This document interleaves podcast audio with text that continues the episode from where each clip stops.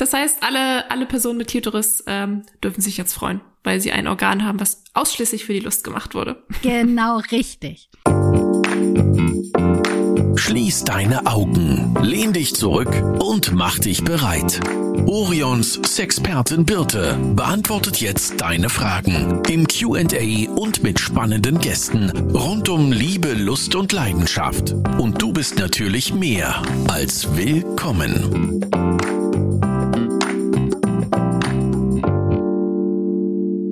Hallo Jenna. Hallo Birte. Weißt du eigentlich, dass diesmal in dieser jetzigen Folge, ja weißt du, Melissa ist gar nicht dabei. Das erste Mal lässt sie uns alleine. Ja, genau. Also wir dürfen, sie hat aber gesagt, wir dürfen nicht so viel Quatsch machen. Und sie hört sich die Folge ja nachher an. Deswegen dürfen wir auch nicht so viel lästern.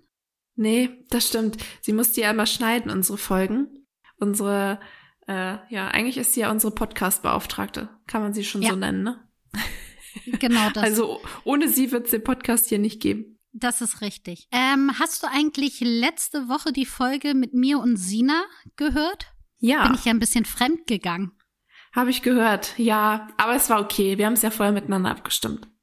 Okay. Wir haben uns ja über den Adventskalender ähm, unterhalten, der Mhm. ja jetzt auch ne, bald kommt. Und das ist ja für mich die aufregendste Zeit überhaupt im Jahr, wenn dieser Adventskalender wieder auf den Markt kommt. Also darauf freue ich mich riesig. Ja, ich mich auch. Aber auch unsere Kunden und Kundinnen freuen sich immer riesig. Also das ist ja, äh, auf Ja. jeden Fall das Produkt, wo am häufigsten nachgefragt wird, wann es losgeht und äh, wo die Leute schon drauf warten. Und ja, wird auch cool dieses Jahr. Also alles, was ich bisher gesehen habe, ist richtig cool. Das stimmt, aber es ist ja schon merkwürdig, mitten im Sommer wirklich über Adventskalender zu reden. Ich weiß gar nicht, wie ist es bei dir eigentlich? Du bist eher der Wintertyp und nicht so der Sommertyp, ne? Ja, ähm, ich bin nicht so der Hitzetyp. Also für mich kann es ruhig, äh, ruhig kälter sein, kühler sein, windiger sein. Ich meine, wir kommen ja jetzt auch aus dem Norden. Wir sind ja auch ein bisschen abgehärtet hier. Und wahrscheinlich hat mich das in meiner Kindheit so ein bisschen geprägt. Also natürlich mag ich auch den Sommer, aber dann eher abends. Du bist eher die kühle Norddeutsche. Ich bin eher die kühle Norddeutsche, ja. Und du? Also ich glaube ja, dass ich ganz tief innen drin irgendwie eine rassige Italienerin bin. Blöd nur, dass ich aussehe wie ein norddeutsches Milchbrötchen und das irgendwie, also das nicht ganz so zusammenpasst. Also ich mag Naja. ja gerne Milchbrötchen. Na, siehst du. Dann passt es doch mal wieder. Dann passt es wunderbar. Soll ich mal äh, erzählen, was ich so für schöne Fragen mitgebracht habe heute? Ja, bitte. Ach, übrigens, ähm, Melissa ist zwar nicht da, aber sie hat noch mal gesagt, Folgentitel nicht vergessen. Wir Oh, brauchen einen ja. Folgentitel. Wir brauchen Folgentitel. Wir brauchen Ja. Folgentitel. Schauen wir mal, ob wir das heute besser hinkriegen. Hm, okay. Äh, Frage eins. Hallo Birte, ich bin ein wenig verwirrt, welches Gleitgel ich kaufen soll. Es gibt da so viele unterschiedliche. Kannst du erklären, was wofür ist? Also ich kann das total nachvollziehen. Ich weiß noch, wie ich angefangen habe bei Orion und dachte, äh, wovon redet ihr denn die ganze Zeit? Und ganz ehrlich, ich weiß noch, dass ich so naiv war und dachte, wieso nimmt man denn kein Massageöl?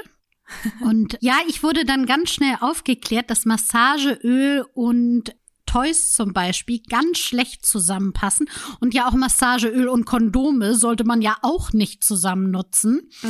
Also das schon mal vorneweg. Massageöl, reine Massage.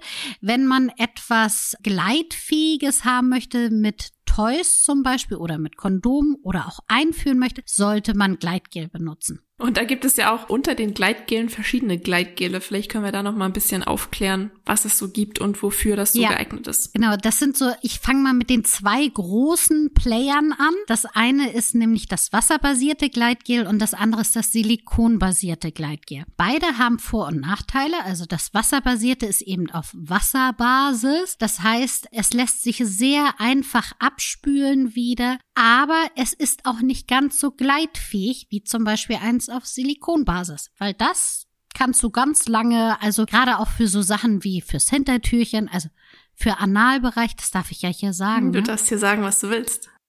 Wir Stimmt. werden nicht zensiert. Genau. Also wer Analsex gerne hätte, der sollte silikonbasiertes Gel nehmen. Das kann man auch sehr gut zur Massage nutzen, weil es wirklich, wie gesagt, richtig lange gleitfähig ist. Auf der anderen Seite sollte man silikonbasiertes Gleitgel nicht im Zusammenhang mit Silikontoys nehmen. Weil Silikon und Silikon zusammen vertragen sich nicht Mhm. so gut. Und es ist nicht so einfach, das wieder von der Haut runterzubekommen. Also da muss man sich schon ordentlich einschäumen, um es dann abzubekommen. Vergleichbar vielleicht auch mit einem Massageöl. Da hat man ja auch ein bisschen länger was von. Das stimmt, aber kann ja auch ganz schön sein. Also es ist eigentlich gar nicht schlecht, wenn man vielleicht von beiden ein kleines Typchen, äh, Typchen, kann man Tube noch verniedlichen? Wahrscheinlich nicht, ne? Eine, äh, eine Tube im Nachtschrank hat. Ja, und dann sind natürlich, äh, gibt es noch ganz, ganz viele Untergruppierungen, sei es jetzt, dass es ein Bio-Gleitgel ist oder dass zum Beispiel ein sehr sensitives Gleitgel ist. Dann gibt es extra noch welche für den Analbereich, die haben dann Kräuter so drinne, dass das so ein bisschen unempfindlicher wird, dieser Bereich. Ähm, dann gibt es aber auch welche, die so prickelnde Kräuter oder Extrakte mit drinne haben, so dass die Durchblutung gefördert wird. Mhm. Das ist sehr schön für die Frau zum Beispiel, wenn man da so auf den Lippen eine Massage macht oder eben die Klitoris und die dadurch so ein bisschen manchmal erwärmt wird, manchmal ein bisschen gekühlt wird und manchmal ist es nur so ein prickelndes Gefühl. Oder Gleitgele mit Geschmack. Haben wir zum Beispiel auch. Oh, stimmt. Das haben wir auch noch, habe ich auch vergessen, richtig. Also da lohnt es sich schon für diejenigen, die sagen, ah, Toys ist jetzt nicht so mein Ding, sich da mal durchzuprobieren, weil ähm, das bringt auch Abwechslung rein. Also es ist ja wahrscheinlich ganz gut, dann erstmal zu schauen, wofür brauche ich das überhaupt? Was möchte ich damit machen? Möchte ich das mit Toys verwenden oder nicht? Sind Kondome im Spiel oder nicht? Und dann eben daraufhin entscheiden. Und dann, wie gesagt, äh, du hast es ja eben schon beschrieben, sind die groß oder ist die große Entscheidung ja dann zwischen wasserbasierten oder silikonbasierten Gleitgel. Wasserbasiert eben für die Toys, Genau. Silikon hält ein bisschen länger und ist ein bisschen glitschiger. Ja, wir haben auch ähm, so kleinere Probetypchen, ähm, zum Beispiel oftmals, also Probetypchen ist das falsche Wort und Typchen gibt's ja sowieso nicht, aber Einheiten, also kleinere Einheiten, wo man wirklich mal sagen kann, ach, ich probier's mal aus. Ja, fehlt dir wieder eine Überleitung? Ich höre, wie du atmest und denkst, Mist, wie mache ich jetzt die Oh, das Überleitung? ist echt gar nicht so einfach bei Fragen, die einfach nichts miteinander zu tun haben. Aber ich sag mal so, Gleitgel ist ja auch immer sehr hilfreich, wenn es darum geht, einen Orgasmus zu bekommen. Und die nächste Frage handelt auch von einem Orgasmus. Da fragt nämlich eine Frau, äh, ich hatte noch nie einen Orgasmus. Was kann ich tun? Ich fühle mich, als würde ich etwas verpassen. Also erst einmal ungefähr zehn Prozent der Frauen behaupten von sich selber oder sagen, dass sie noch nie einen Orgasmus hatten. Also das mal vorneweg, man ist nicht ganz allein auf der Welt, sondern dieses Problem gibt es auch bei anderen. Das finde ich ganz gut zu wissen, dass man da eben nicht alleine mitsteht, sondern dass das dass es vorkommen kann. Jetzt ist als allererstes wichtig ähm, herauszufinden, warum man denn keinen Orgasmus bekommen kann. Kann zum einen natürlich sein, dass es mit den Hormonen zusammenhängt, dass die nicht so im Gleichgewicht sind. Sprich, man fragt mal seine Ärztin oder seinen Arzt und lässt Hormonhaushalt checken oder grundsätzlich, ob da medizinisch alles in Ordnung ist. Dann kann es natürlich sein, dass man Medikamente nimmt, die ähm, zum Beispiel die Durchblutung hemmen und dadurch ähm, das gesamte Gewebe im Intimbereich nicht ordentlich durchblutet wird. Mm, Es kann psychische Probleme sein, die man vorher hat, also gerade so Stress und Erschöpfung. Wer gestresst ist oder sehr erschöpft ist, da hat der Körper einfach keine Energie mehr, jetzt noch einen Orgasmus zu bekommen. Also das ist ja auch nicht mal so mal eben was, sondern man muss ja sehr viel aufbringen. Also angefangen mit dem Kopf, das Kopfkino anschmeißen, dann natürlich auch äh, sich vorbereiten und dann der Orgasmus selber ist ja auch nochmal anstrengend für einen Körper. Also das kann auch einen Grund haben. Und als letztes, das wird gerne mal vergessen, ist, dass auch einige Frauen Angst haben, sich fallen zu lassen, weil sie dann Angst haben, dass sie komisch gucken könnten oder dass sie dieses Hingeben, sich wirklich fallen lassen und sich dieser, diesen Gefühlen hinzugeben, das fällt vielen Frauen schwer. Und das ist ja dann schon, schon, da geht es ja dann schon um einen Orgasmus im Liebesspiel mit einer anderen Person. Aber man kann es ja auch erstmal für sich selbst üben, sozusagen. Also sich mal mit dem eigenen Körper beschäftigen und zu schauen, was gefällt einem überhaupt, wie, äh, wie kommt man überhaupt zu so einem Höhepunkt. Richtig, auf jeden Fall. Aber also wichtig finde ich, dass man sich auch ein bisschen diesen Druck wegnimmt und das nicht als Problem sieht, weil dann kommt man in so eine Gedankenspirale. Warte mal ganz kurz. Nee, ich kann, ich kann jetzt nicht. Ah. Warte mal. Jetzt muss ich hier die Alleinunterhalterin spielen. Nee, Matteo ist nicht da und ich muss gerade ein bisschen arbeiten, okay? Er ist bei seiner Oma, ja? Ich muss jetzt arbeiten, Smiller, ja?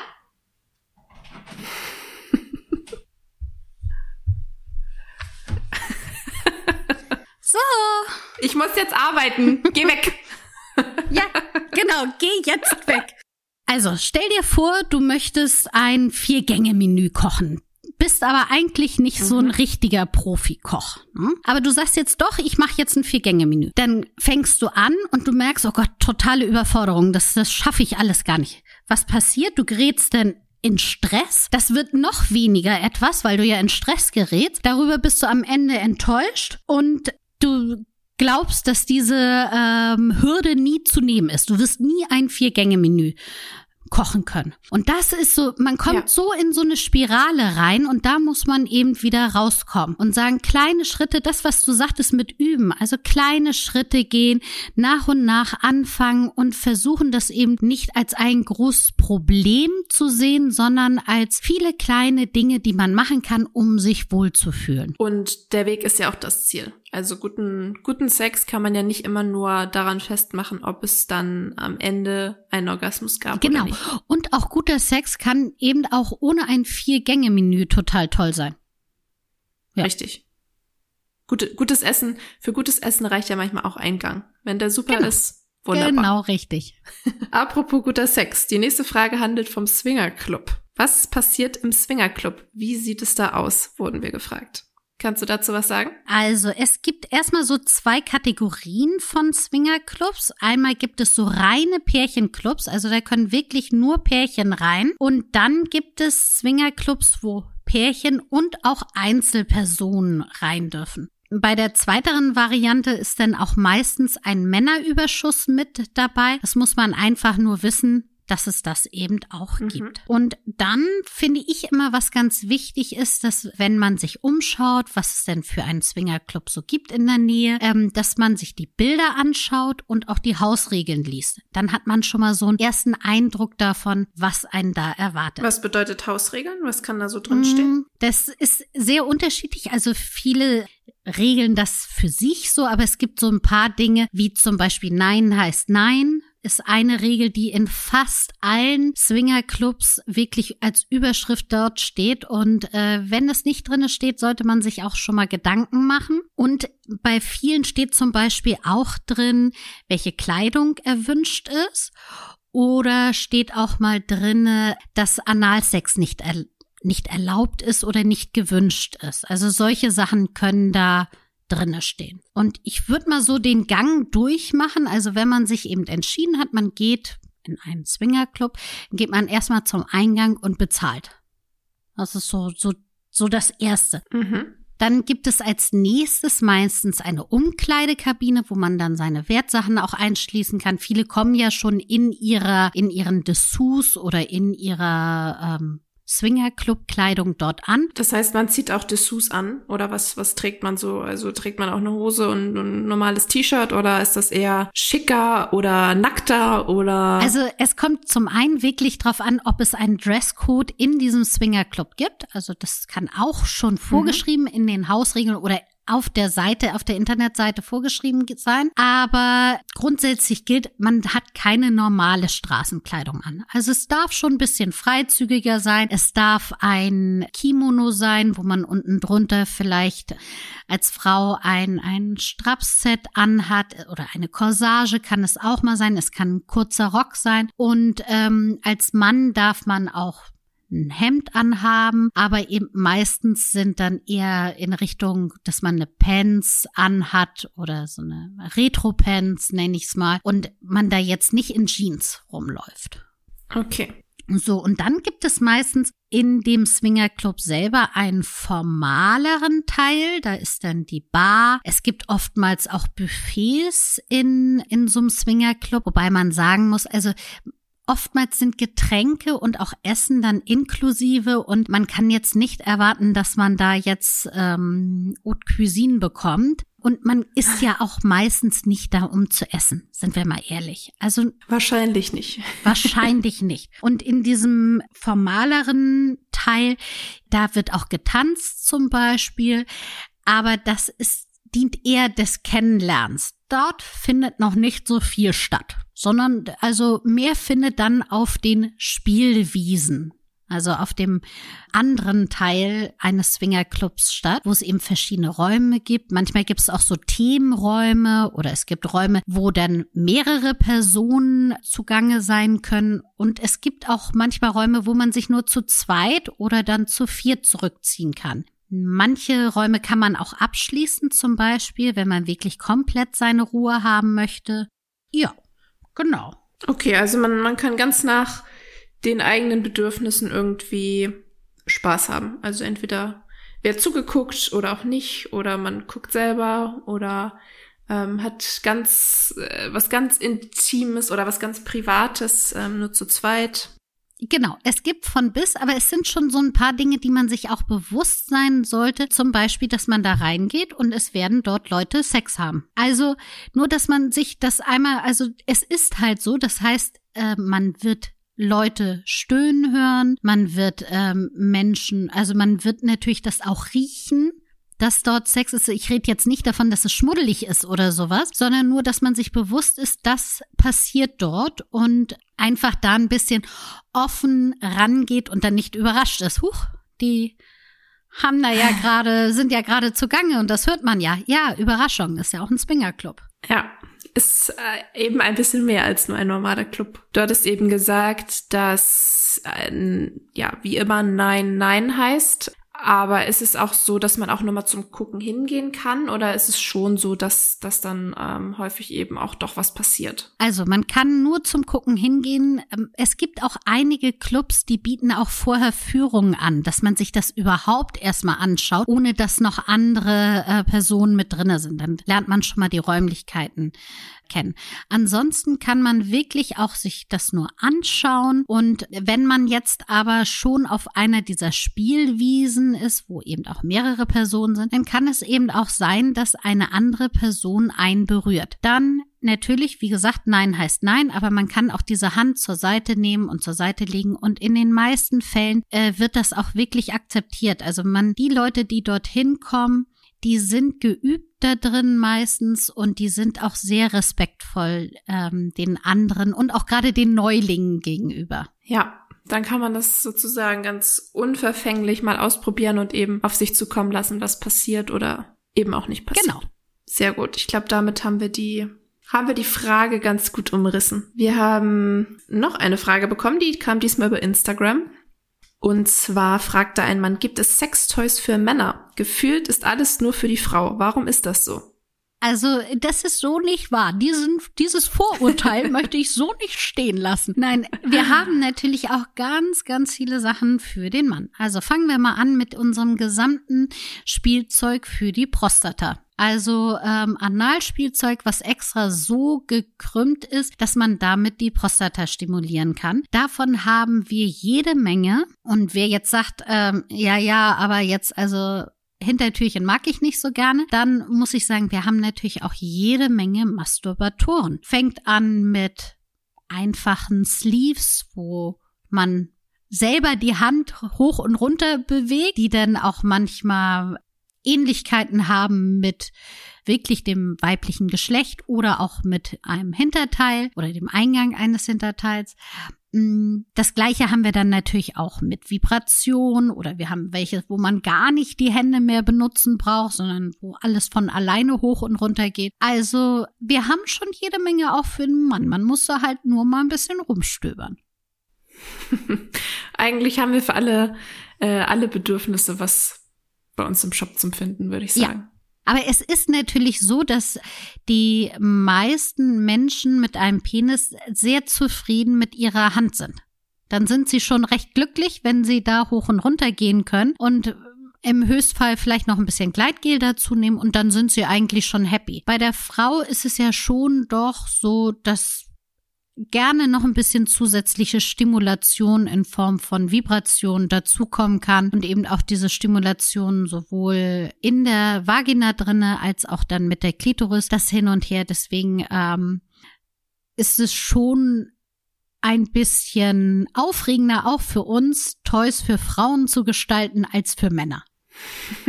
Aber äh, nichtsdestotrotz haben wir natürlich für alle, alle Geschlechter, alle Bedürfnisse was Befriedigendes. Was Befriedigenderes. Nein, jetzt mal. Ah, ich kann das Wort nicht mehr aussprechen. äh, für alle bla bla bla. Was Befriedigendes im Shop.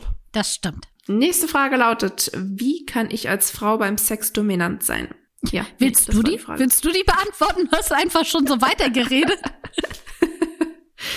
Du ruhig, mach okay, du ruhig. dann mache ich es. Ich habe da drei Tipps für mitgebracht. Die werden sind auch relativ schnell. Also, der erste Tipp, den ich mitbringe, ist, eine passende Stellung zu finden, wo du dominant sein kannst. Es kann zum Beispiel die Reiterstellung sein, weil du den Takt dort angibst. Du sagst, ähm, wie schnell oder wie langsam ihr beide zum Höhepunkt kommen solltet oder wie der Rhythmus ist. Also, das ist schon mal so ein Tipp.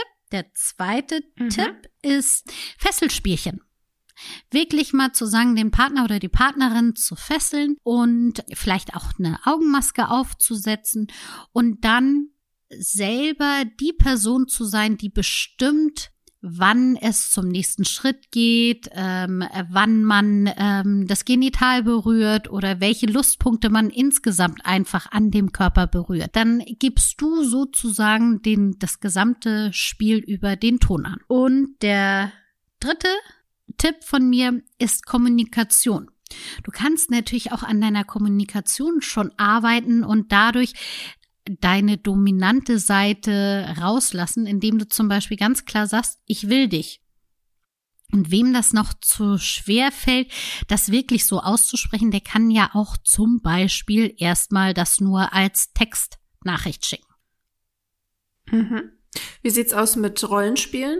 Kann das auch helfen? Rollenspiele können natürlich auch helfen. Das ist, geht auch so ein bisschen in Richtung ähm, Fesseln. Wenn ich da natürlich mir eine Rolle zukommen lasse, die eine dominante mh, mm, ja, eine dominante Person ist, dann ähm, kann ich natürlich dadurch auch sagen, so, ich bin jetzt der Polizist, die Polizistin, die dich verhaftet und du darfst gar nichts machen. Also das ist schon auch ein spannendes Thema und dann ist man auch in dieser Rolle drin und eben nicht so ganz man selbst, so dass man das ein bisschen einfacher ausprobieren kann. Und wo wir schon über äh, Rollenspiele reden, da geht es ja auch häufig um Outfits.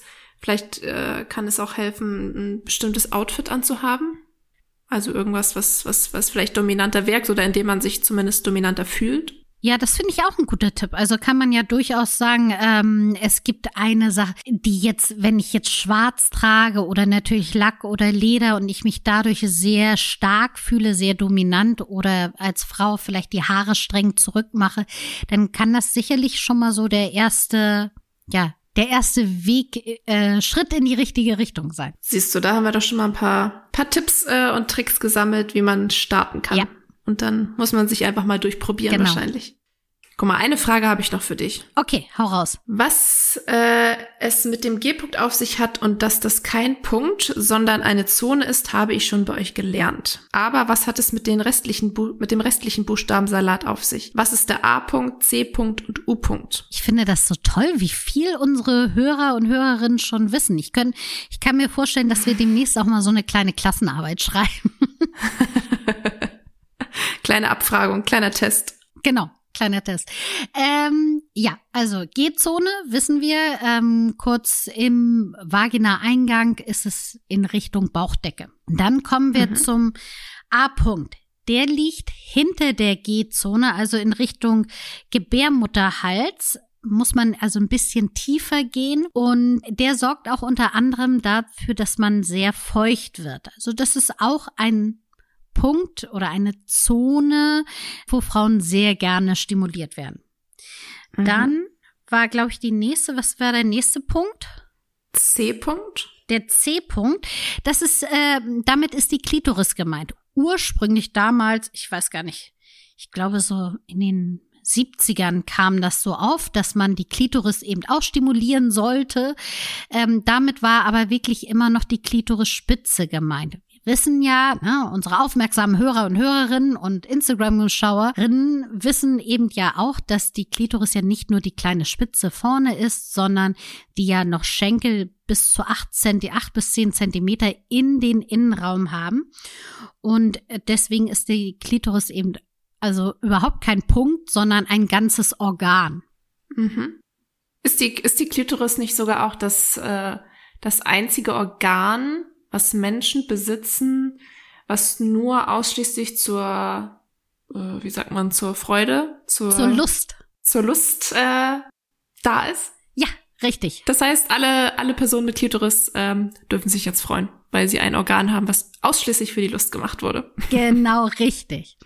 So, und dann hattest du noch einen dritten, Den U-Punkt. den U-Punkt.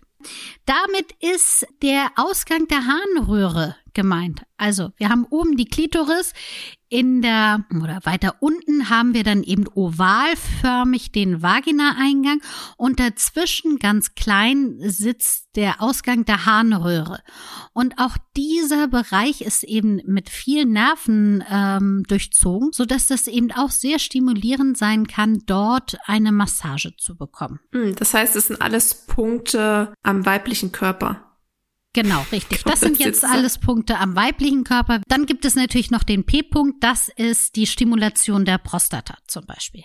Aber ich habe noch Okay. einen Punkt, ähm, Mhm. den ich extrem wichtig finde und äh, der oftmals vergessen wird. Das ist nämlich der K-Punkt. Was ist der K-Punkt? Der K-Punkt ist das Kopfkino. Also gerade auch, ja, das darf man nicht vergessen. Also man kann so viele Punkte dort unten bei der Frau, beim Mann, äh, bei allen ähm, drücken. Wenn der Kopf nicht bei der Sache ist, dann äh, nützt das alles nichts. Also es wird ja auch immer so, die G-Zone wird so gehypt und das ist so total toll. Dann drückt man einmal drauf und die Frau ähm, explodiert oder auch natürlich auch die Klitorisstimulation. Aber wenn man vorher eben nicht in Stimmung kommt, wenn man es nicht schafft, seinen Stress abzubauen und sich auf die Lust einzulassen, dann nützt das alles auch nichts. Kannst du so lange drücken, wie du willst. Kommt nichts raus. Das stimmt. Ein Hoch auf das Kopfkino. Ja, Kopf, Kopfkino. Bertel, wir haben schon wieder keinen Folgentitel. Aber, Aber- Kopfkino ist doch nicht schlecht. super. Kopfkino finde ich so. in der letzten Minute hier noch einen rausgehauen. Ah, toll. Ich bin begeistert. Melissa wird, wird begeistert sein, was wir alles schaffen, wenn sie mal nicht dabei ist. Wir lernen ja auch dazu. Genau. Das war's auch schon wieder. Das waren auf jeden Fall die Fragen, die ich mitgebracht habe. Ähm, schreibt uns gerne Feedback oder Fragen an äh, podcast.orion.de oder wie immer auch gern bei Instagram und Facebook. Alles wird natürlich anonym äh, behandelt. Genau. Richtig. Ja. Hat Spaß gemacht heute. Fand ich auch. Wir sehen uns dann morgen im Büro. Richtig? Genau. Bis dann. Tschüss. Bis morgen. Tschüssi. Das war Willkommen, dein Orion-Podcast mit Sexpertin Birte. Du willst nächste Woche wiederkommen? Dann abonniere uns gerne auf der Podcast-Plattform deiner Wahl.